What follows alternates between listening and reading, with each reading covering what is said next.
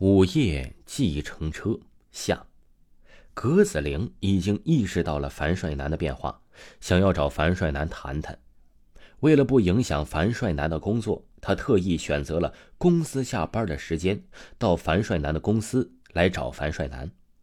可他刚走进樊帅男办公室的时候啊，却看到樊帅男正在和一个一身裸体的女人正在亲热。葛子玲非常的伤心，跑上前和樊帅男理论，却被樊帅男狠狠的打了一巴掌。伤心之下，葛子玲做出了傻事，开着出租车冲进了河里。葛子玲死了，但是啊，这樊帅男一点也没有悲伤，他感觉呀，此刻的他自由了，葛子玲的死对他来说是一种解脱。现在没有了葛子玲。樊帅男呢，也就更加自由了。他每天都花天酒地，带着各种女人回家过夜，过得非常逍遥自在。这天晚上，樊帅男从酒吧里走了出来，刚刚在酒吧里和一个漂亮的美女聊得非常开心，多喝几杯酒，有些晕乎了，自己无法开车了。樊帅男站在酒吧门口，等待着出租车经过，想要打车回家，可现在。已经是午夜时分了，街上的出租车已经很少了。樊帅男呢，等着出租车打了半个多小时，也没有见到任何一辆出租车。就在樊帅男准备放弃打车的时候，在他的面前呢，竟然出现了一辆出租车。樊帅男想也没想，打开车门就钻进了出租车里，对着他的司机呀说了自己家的位置之后。就歪着头睡觉了，不知道是过了多长时间吧。樊帅男感觉自己的呼吸有点困难，像是被人按在了水里一般。他吃惊的睁开了眼睛，想要看看发生了什么。可他睁开眼睛的那一刻，他吓得尿了出来。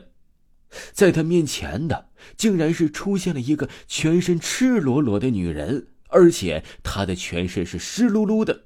这个女人。正是他的未婚妻葛子玲啊！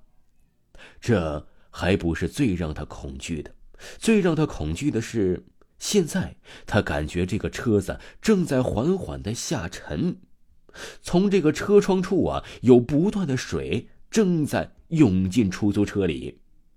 他知道，这是葛子玲死后来找他寻仇了。他想开口求饶，想让葛子玲放过他，然而。他却没有了说话的机会。此刻，冰冷的河水已经没过了他的口鼻，让他无法发出任何的声音。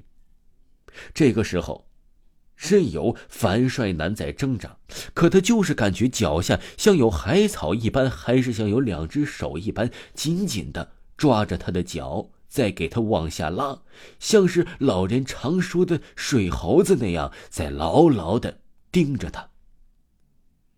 他奋力的也想敲打着车窗，希望能够打破玻璃，从车里逃出去。可他做不到啊！这葛子玲的长发已经缠住了樊帅男的脖子，即使他叉开了车窗，也无法逃离。葛子玲的头发也要慢慢的勒住他。樊帅男的呼吸微弱了，停止了挣扎，仅仅几分钟的时间，就变成了一具冰冷的尸体。在这里，樊帅男的耳边响起了无数句话：“你跟我回农村吗？”